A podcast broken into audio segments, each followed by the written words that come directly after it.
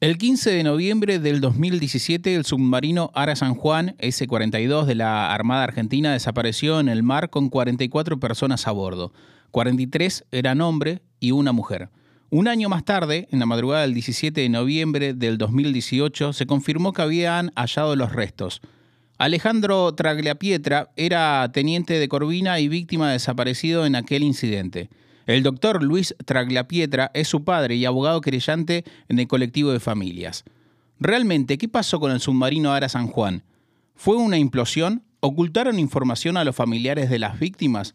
Mauricio Macri, por entonces presidente de la Nación, mandó a espiar a los familiares. A seis años de la tragedia, ¿qué dicen los primeros peritajes del submarino Ara San Juan? ¿Hubo peritaje del submarino?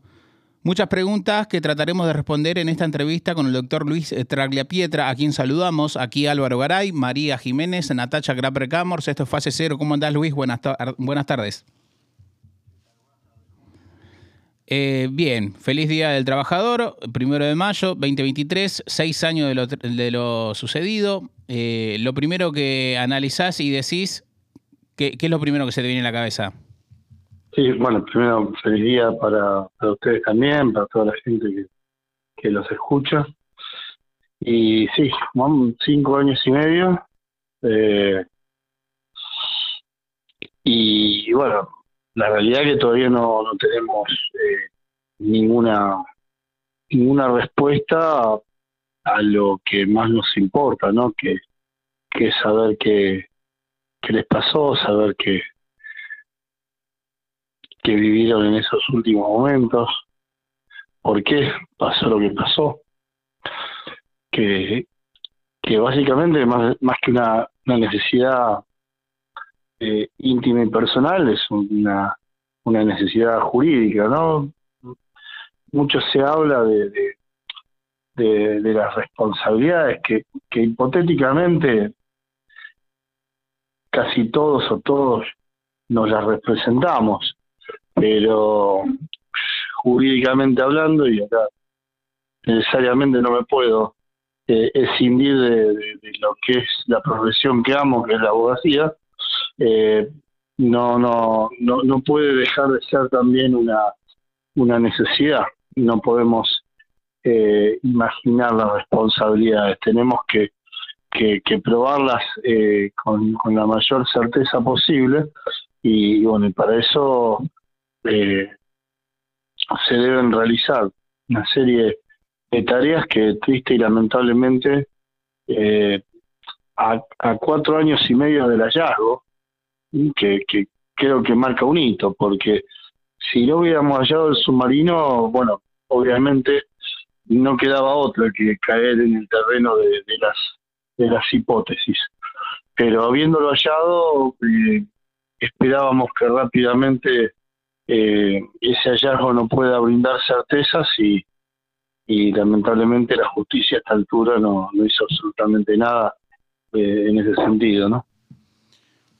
Muchas veces uno, Luis, eh, busca información y, es un poco también difícil de encontrar una, una, una, información fehaciente que vos digas, bueno, esta es la última, esta es la última, esta es la más nueva.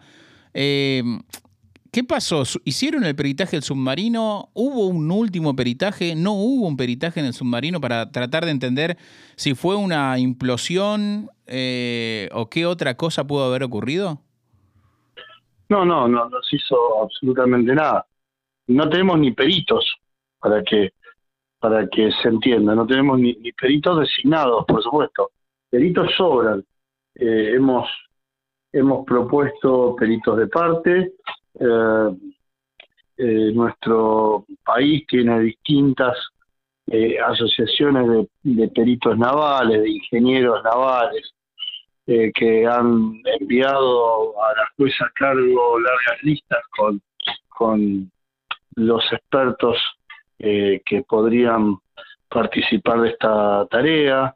hemos también eh, propuesto a, la justicia distintas eh, organizaciones internacionales que son dependientes de, países como, como Francia, como España, como Holanda, como Alemania, Estados Unidos, Venezuela, Brasil, eh, que tienen eh,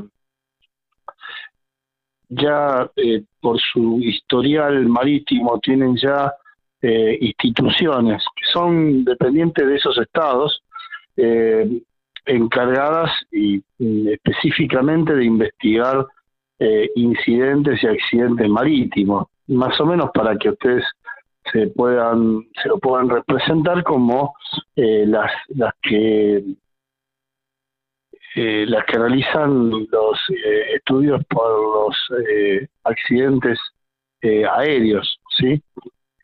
habrán visto algún que otro programa de televisión que se dedica a, graficar todo eso. Y bueno, simplemente son, son instituciones que, que ya están conformadas, ya tienen procedimientos, tienen obviamente todo el expertise, pero fundamentalmente también tienen eh, los instrumentos, ¿no? Como para poder hacerlo. Nosotros nos contactamos eh, eh, por la nuestra, es, muy simple porque ellos, estas instituciones tienen su propia página web, nos comunicamos por mail, por teléfono y todos están a disposición de nuestro país para poder colaborar gratuitamente, ¿no? Así que todo esto se lo planteamos a la, jueza a cargo ya ya por por eh, febrero del año 2020 eh, porque esperamos expectantes un año a ver qué es lo que iba a hacer y cuando digo que a ver qué le iba a hacer. En realidad un año esperamos que haga lo que tiene que hacer porque en realidad nosotros como como víctimas como como creyentes como abogados no tenemos la obligación de hacer el trabajo este que que te acabo de escribir. Eso, eso es obligación del Estado y es obligación, obviamente, como, como pata jurídica del Estado, eh, de la jueza, ¿eh? poder eh, realizar todas estas, eh, estas investigaciones y, y materializar las invitaciones. Y ahí donde donde donde recayó el problema.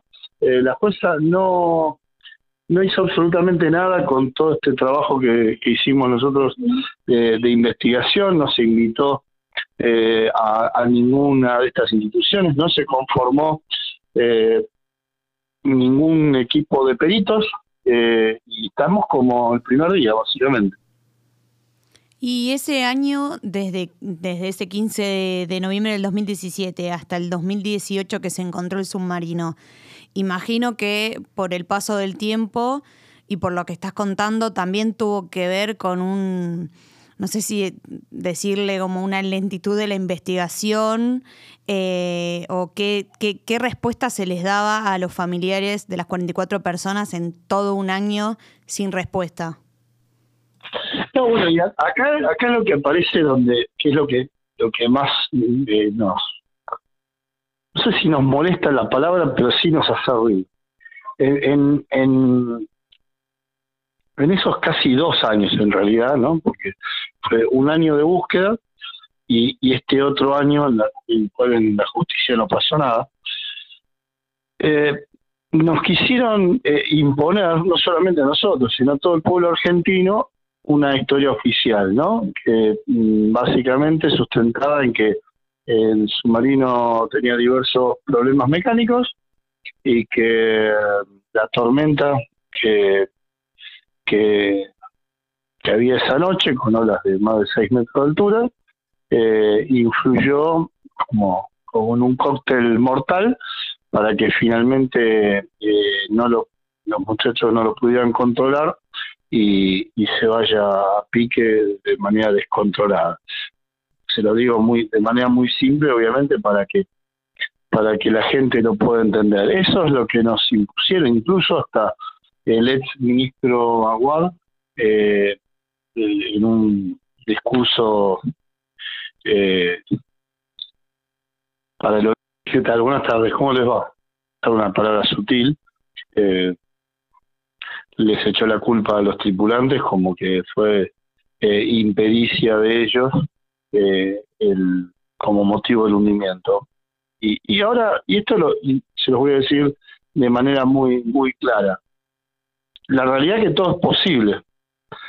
eh, más allá de la experiencia de los muchachos, puede haber sido impericia, puede haber sido eh, esta influencia o este combo entre eh, un submarino en mal estado y el mal clima. Y puede haber sido muchas otras cosas más también, o, todas juntas o, una u otra. Lo que, lo que no nos podemos permitir, y, vuelvo a, a cómo empecé esta charla, eh, es caer en eso, caer en el terreno eh, hipotético o en el terreno de lo potencial. Y, y para ser más claro todavía, es como si eh, hay un accidente de tránsito en donde lamentablemente fallecen personas y, llega la policía científica, llega el juez o el fiscal y dice, ah, no, bueno, el conductor perdió el control y, y, se fue a la banquina y por eso volcaron y por eso murieron. Me explico, puede haber sido eso, sí, pero ¿qué hace? Eh, ¿Qué ordena el juez?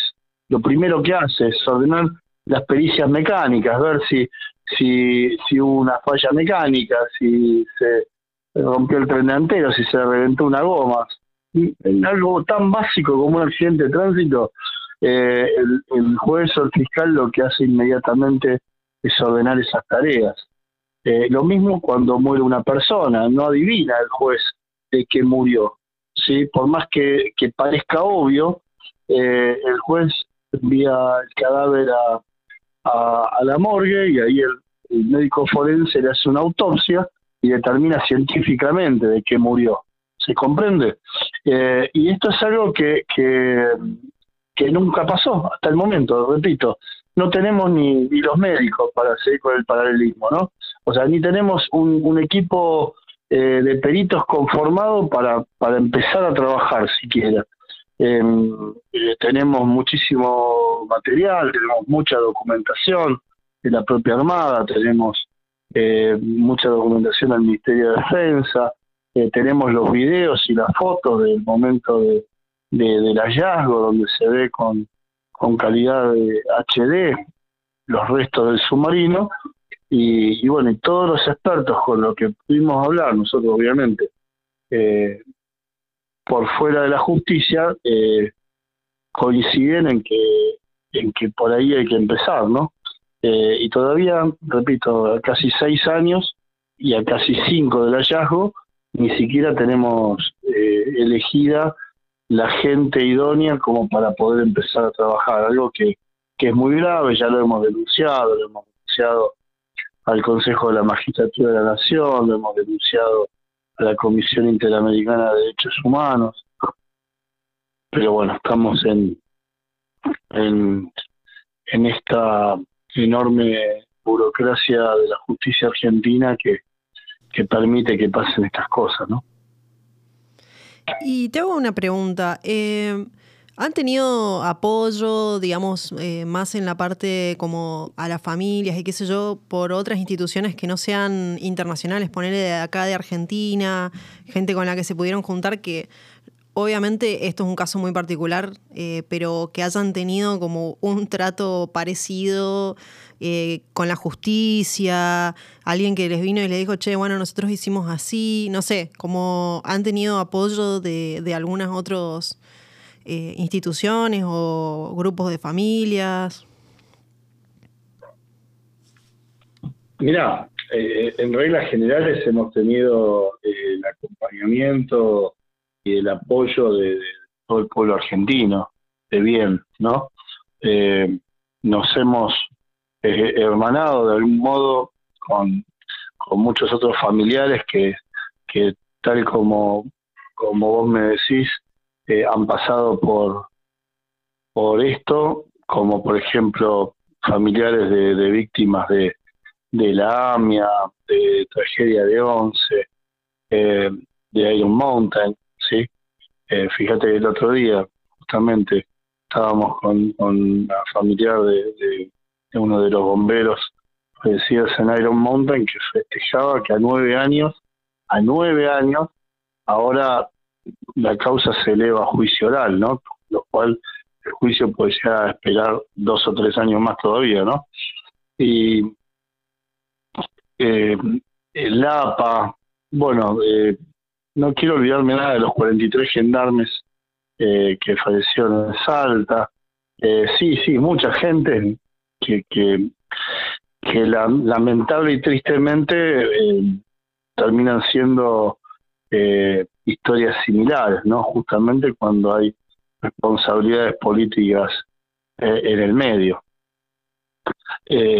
no, no es lo mismo, no puedo decir lo mismo en realidad por parte de la política, ¿no? Y, cuando hablo de la política hablo de, de, todos los, espacios políticos. Sí, es lamentable.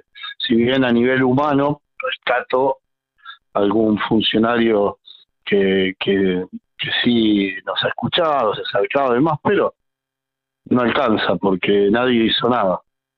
Nadie hizo nada. Entonces, eh, repito, a nivel humano, algunos peor, otros, otros mejor pero la realidad que, que desde la política nadie hizo nada, desde la justicia, como decía antes, todo todo es, cuesta arriba, nadie tampoco pone pone la voluntad necesaria para que esto avance eh, rápidamente y cuando aparece alguien que intenta hacerlo lo, lo bajan de un, de un plumazo, como fue el, juez de Dolores, eh, el doctor Baba. ¿no? Eh, entonces, eh, estamos ante ante un, una una monstruosidad, por así decirlo, en donde claramente todos de algún modo son cómplices. Y eso es lo que también eh, llama mucho la atención. Si fue solamente un accidente, eh, ¿por qué tanto? no Ni hablar de, del espionaje que hemos sufrido, ¿no? Eh, un espionaje directamente creo que nunca visto desde, desde la época de la dictadura militar. La metodología que utilizaron para con nosotros era la misma metodología que utilizaba eh, Astiz y, todo el equipo de la ESMA, ¿no? Estamos hablando con Luis Tagliapietra, él es familiar de una de las víctimas y también abogado querellante de Lara San Juan que fue encontrado a 600 kilómetros de Comodoro de Rivadavia, en la plataforma de la Patagonia Argentina. Eh, lo último que se sabía, al menos de manera oficial, era que habían perdido contacto y que se trasladaba de Ushuaia hacia Mar del Plata. Y por eso hoy estamos hablando con Luis. Eh, ¿Sabes qué? me llama la atención esto que decís y no quiero dejarlo pasar porque ya llevamos, se volvió a cumplir un nuevo año de, democracia. Eh, y, me suena muy fuerte lo que decís, ¿no? De, las herramientas similares a cuando el gobierno eh, hacía lo que quería y te espiaba y, era mala gente. Eh, ¿cómo, Sí, suena fuerte, pero es la realidad por ejemplo, si hay, un pibe escuchando hoy que tiene 18 años y, hay que informarle, eh, ¿qué, ¿cómo te dabas cuenta vos que te estaban espiando? ¿Cómo decís vos que, que, lo podés trasladar esto a una información de alguien que dice, a ver, de qué se trata esto y hay que contarle? ¿Cómo, ¿Cómo te dabas cuenta de esto? ¿De que te estaban espiando? ¿De que el gobierno te, te, pinchaba el celular? ¿De que te controlaban la casa? ¿De que sabían qué hacías, tus movimientos?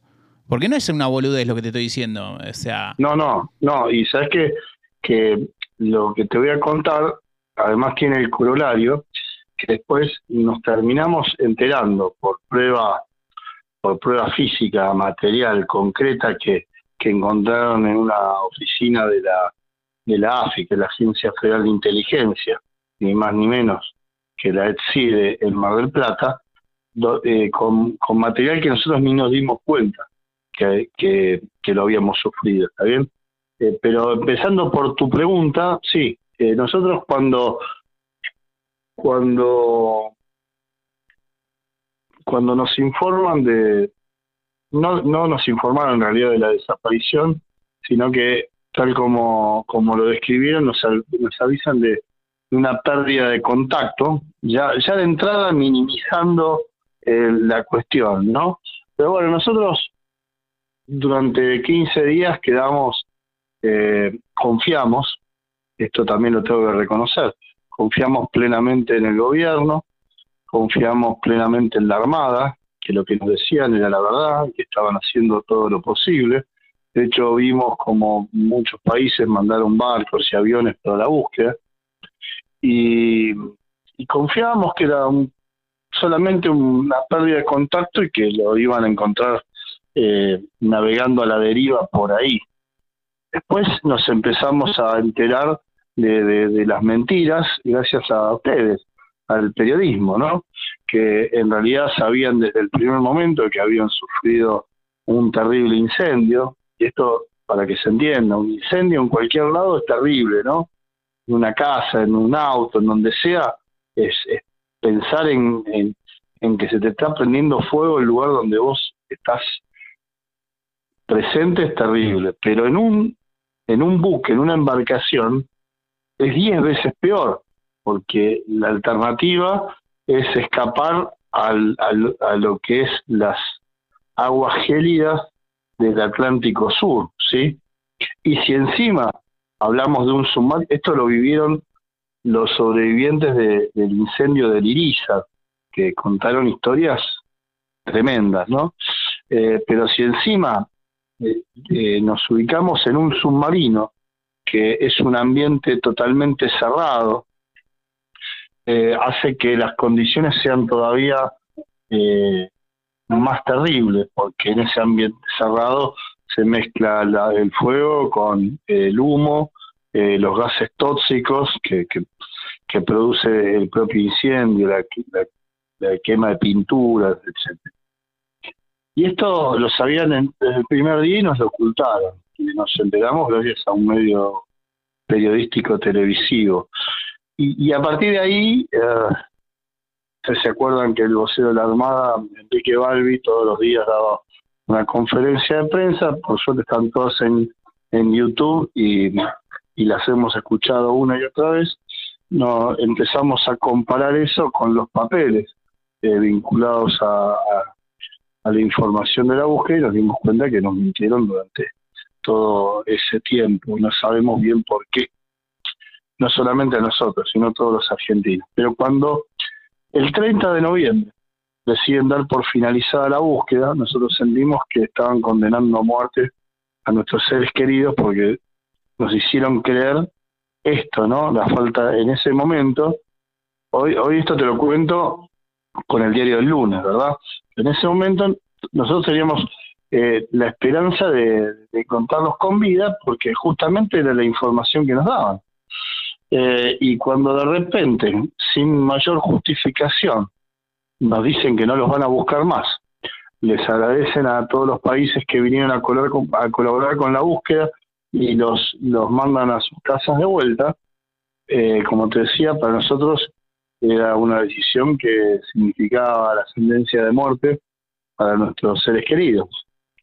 Eh, entonces yo me acuerdo en ese momento estaba en el sur, estaba en, Caleta Olivia presentándome en, el expediente, vuelvo a Buenos Aires y lo primero que hago es denunciar eh, penalmente al entonces presidente Macri, al, al entonces ministro Aguad, eh, por abandono de persona, incumplimiento de los deberes del funcionario público por haber tomado esta decisión arbitraria y sin justificación. Y ahí empezó el, el, otro calvario, el, de, el del espionaje. Eh, primero, eh, el teléfono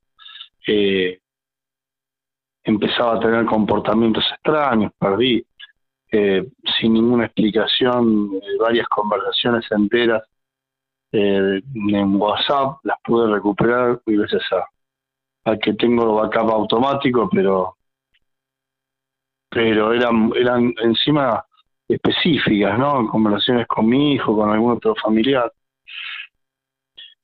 Pero en el, ¿cómo decir, no? en el calor del momento, y la intensidad que vivíamos esos días, eh, mm, lo entendí como, bueno, una cuestión casual o, o de o de o de que el teléfono estaba saturado, ¿no?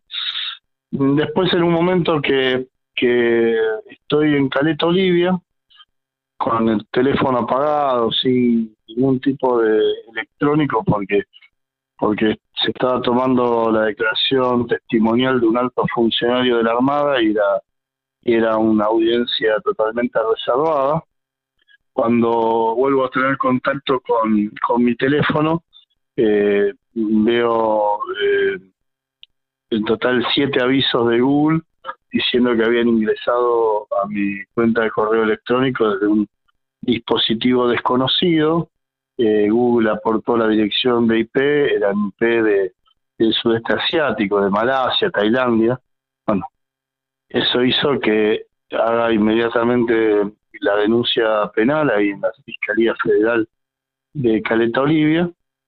Y a partir de ahí, bueno, eh, amenazas, por ejemplo, mandándome fotos de la, del frente de mi casa desde, desde celulares que automáticamente eh, se desconectaban, ¿no?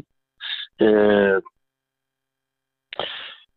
mm, seguimientos personales, autos desconocidos, personas desconocidas, que, que uno ve como, como fuera de lo normal en el ambiente que uno se, maneja, ¿no? Eh, a veces uno en ese momento hasta hasta pensaba que, era paranoico, ¿no? Eh, obviamente eh, ataques despiadados en redes sociales de, de, todo tipo que ni vale la pena eh, escribir pero bueno, lo seguimos adelante y la Fiscalía Federal no, no, no, hizo absolutamente nada tampoco, como, como la causa principal. Y el punto de inflexión fue cuando en agosto sí, del año 2020, la plena pandemia, eh, el juez federal de Dolores eh, solicita a la AFI eh, el peritaje de unas computadoras, de unos CPU, que se habían secuestrado en Mar del Plata por otra causa que nada que ver con la nuestra. En ese peritaje la Policía Federal, la División de Delitos Informáticos de la Policía Federal, recupera unos backups eh, y en esos backups había un montón de información personal nuestra, fotografías, videos, eh, documentos dirigidos al entonces presidente Macri transcribiendo literalmente cuestiones que hablábamos en, privado, eh, fotografías tomadas con, con teleobjetivos, imágenes tomadas con drones, eh, el famoso semáforo donde nos incluían allí eh, día por día con, con el índice de supuesta peligrosidad. bueno, y un montón de cosas más que necesitaríamos tres horas para, para describir todo, todo el material, pero bueno, eh, cuando digo que son técnicas de la época de, la represión eh, ilegal, de la dictadura militar, es porque justamente, ah, eh, infiltrados, personas de la AFI que se hicieron pasar por familiares para, para estar al lado nuestro en nuestras reuniones, es lo que hacía Astiz, ¿no? Lo que hizo Astiz, por ejemplo, con, con las monjas francesas, ¿eh? se infiltró, las seguían, se daban fotos. En aquel momento obviamente no había tecnología porque no se pinchaban los teléfonos y ese tipo de, cuestiones, no estaba no estaba la, pata electrónica en todo esto, pero todo el resto eh, exactamente eh, lo mismo. Y es escalofriante realmente porque cuando uno lo percibía, de algún modo, nos autoconvencíamos que era una cuestión de paranoia nuestra, vinculado al mal momento que estábamos viviendo. Cuando, cuando se encontró este material y lo pudimos ver y leer, eh, realmente, realmente da, da escalofríos. Y lo que más da escalofríos es que después jueces de la Cámara Federal eh, digan sueltos de cuerpo que todo eso que les acabo de describir, que se hizo durante un año por lo menos de manera ininterrumpida, estaba vinculado a la seguridad del entonces presidente Macri. ¿no? Luis, eh, ¿con, qué, ¿con qué mano estás sosteniendo el celular ahora mientras hablas? ¿Con la derecha? Sí. ¿Y en la izquierda, ¿seguís, teniendo el anillo de tu hijo? ¿El de egresado sí, sí, Lo uso, lo, uso en mi mano derecha. ¿Y qué te hace recordar cada vez que lo ves? No, yo a mi hijo lo recuerdo siempre, lo tengo en mi corazón, en mi mente. Mi hijo está conmigo todo el tiempo. Si algo no pude hacer nunca fue un vuelo, como si él todavía estuviera eh, navegando. Ese anillo, bueno, tiene que ver con bueno, con, con un algo que, que de algún modo eh, es de él y, me da fuerza.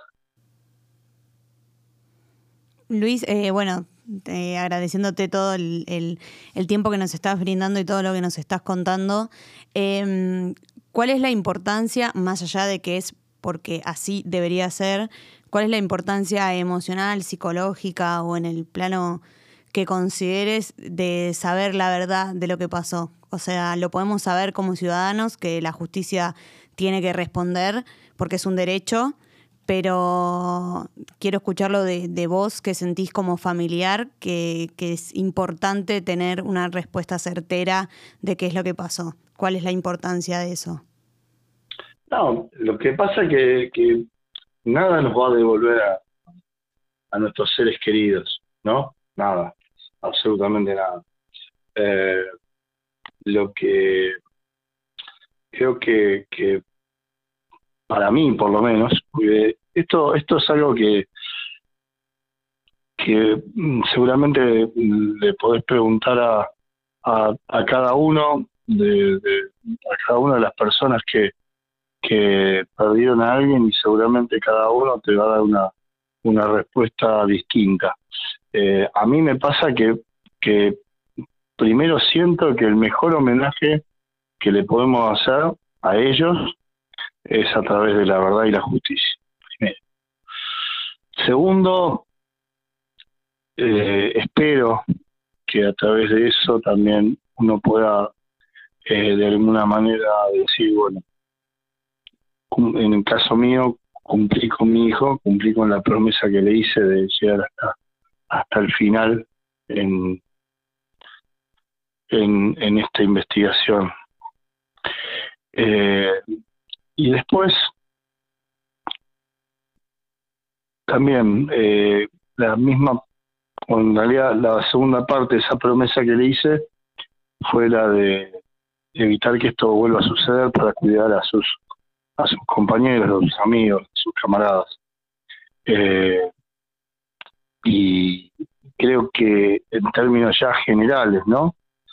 Eh, el, el, mayor objetivo de, la justicia es este, es el de evitar que las cosas pasen, no de alguna manera correr de atrás con, con algún eventual castigo hacia algún responsable, ¿no?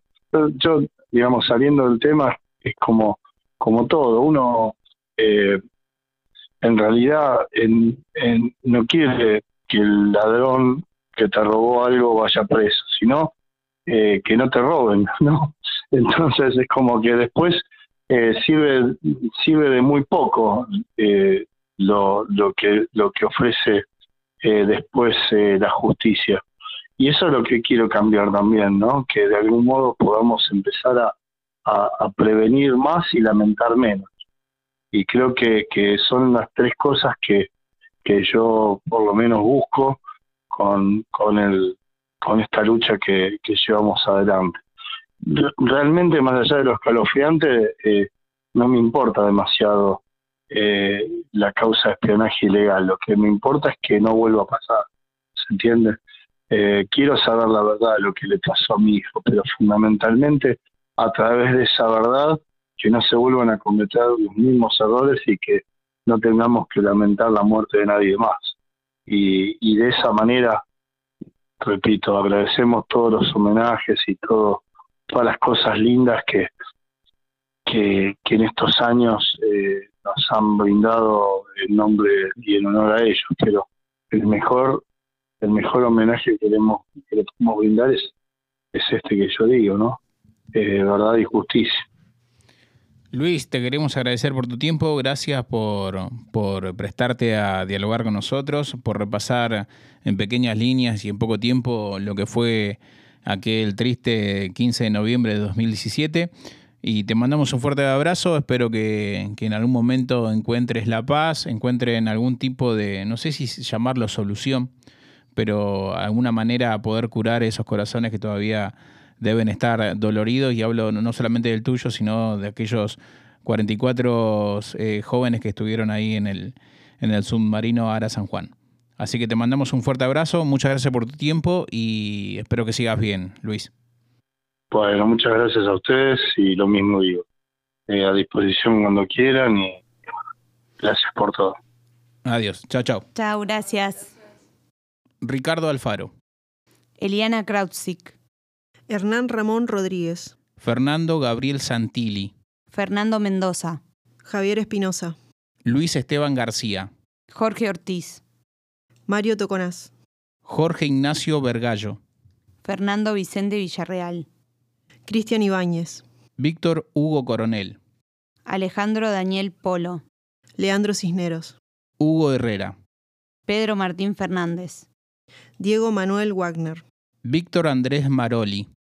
Adrián Zunda Meoki. Renzo David Martín Silva. Jorge Luis Mealla. Alejandro Damián Tagliapietra. Javier Alejandro Gallardo. Alberto Cipriano Sánchez. Walter Germán Real. Cayetano Hipólito Vargas. Roberto Daniel Medina. Celso Óscar Vallejos. Víctor Marcelo Enríquez. Daniel Adrián Fernández. Luis Marcelo Leiva. Jorge Ariel Monzón. Jorge Eduardo Valdés. Hugo Dante César Aramayo. Sergio Antonio Cuellar. Alberto Ramiro Arjona. Enrique Damián Castillo. Luis Carlos Nolasco. David Alonso Melián. Luis Alberto Nis. Federico Alejandro Alcaraz Coria. Aníbal Tolava. Germán Suárez.